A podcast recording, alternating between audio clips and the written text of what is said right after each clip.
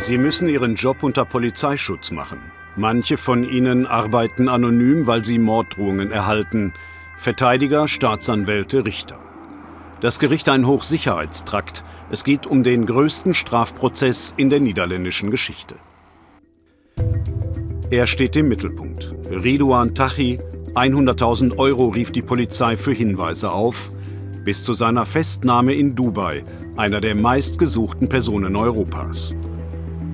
Mit ihm stehen 16 Leute vor Gericht. Es geht um viel Geld, es geht um eine Form von Gewalt, die die Niederlande bislang nicht kannte.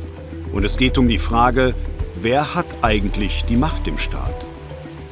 Uh, ein abgeschlagener Kopf vor einer Shisha-Bar wurde gefunden, ein Anwalt ermordet. Manchmal denke ich, sie haben sich einige Anregungen aus Kolumbien geholt. Schießereien, Anschläge.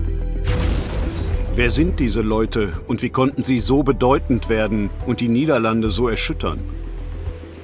Im Osten Amsterdams eine unscheinbare Anwaltskanzlei.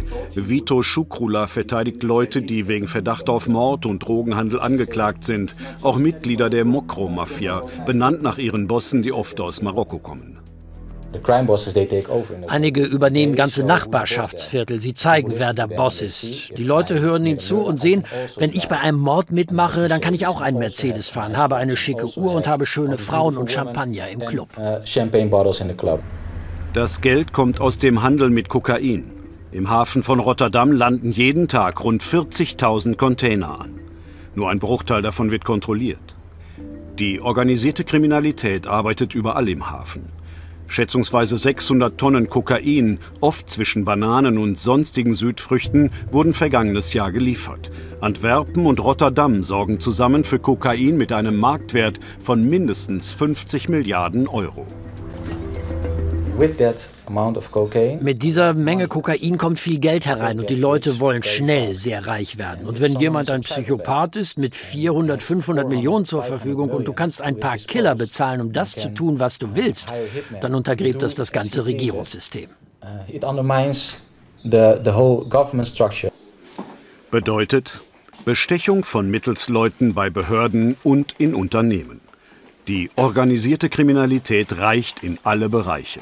Hier geht es um eine Ananaslieferung. Am besten läuft es smart ab. Du hast jemanden im Hafen, der weiß, wo der Container ist und der das per Computer checkt. Dann hast du einen, der die Ware auf den LKW packt. Du brauchst noch einen für die Papiere. Alles ist perfekt aufeinander abgestimmt. Uh, die Lieferung flog zwar auf, aber sie war nur ein Testballon mit ein paar Kilo Kokain. Das meiste wird gar nicht entdeckt und die Nachfrage wächst. Deshalb wollen verschiedene Mafiagruppen am großen Geschäft mitverdienen. Das Problem ist, wenn man sich gegenseitig Kokain klaut, kann man schlecht zur Polizei gehen und Anzeige erstatten. Du musst es selbst regeln und herausfinden, wo dein Kokain ist, wenn du ein Mafiaboss bist. Und was machst du dann?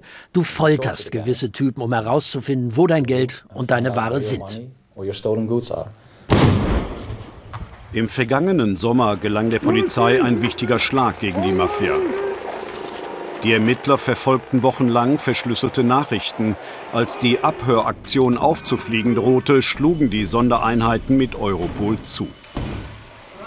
Sie fanden Waffen, Drogen, nahmen europaweit Verdächtige fest. Und ein Fund überraschte sogar die Fahnder. Eine eigens eingerichtete Folterkammer mit umgebauten Zahnarztstuhl.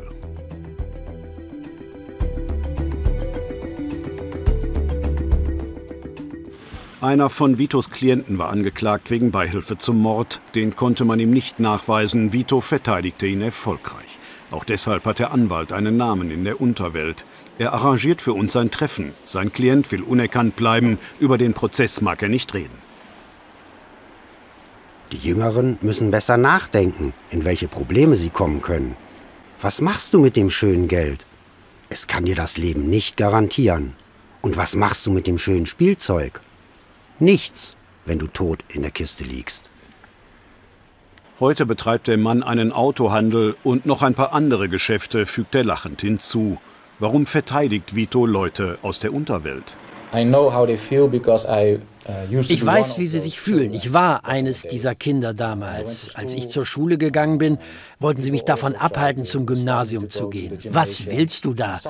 Manchmal haben sie nicht die gleichen Möglichkeiten. Ich sehe sie anders, als die Polizei und die Staatsanwälte sie gerne beschreiben, wenn sie vor Gericht sind und in ihnen den Teufel sehen, dass sie furchtbare Morde begangen haben. Aber es gibt auch eine andere Seite. Es gibt auch eine gute Seite. Niemand ist als jemand Schlechtes geboren. Also. Doch wie viel Gutes steckt in Ridouan Tachi und seinen Komplizen? Die Staatsanwaltschaft bezeichnet sie als gut geölte Tötungsmaschine. Tachis Anwältin Ines Wesky meint, ihr Mandant habe gar keine Chance mehr auf ein faires Verfahren. Vito sagt, die Regierung will zeigen, dass sie der Boss im Land ist und nicht die Mafia, aber die Kokainlieferungen nehmen weiter zu. Der Prozess im Amsterdamer Sicherheitsgericht wird noch lange andauern. Tachi sagte im Verhör zynisch, gebt mir doch lebenslänglich.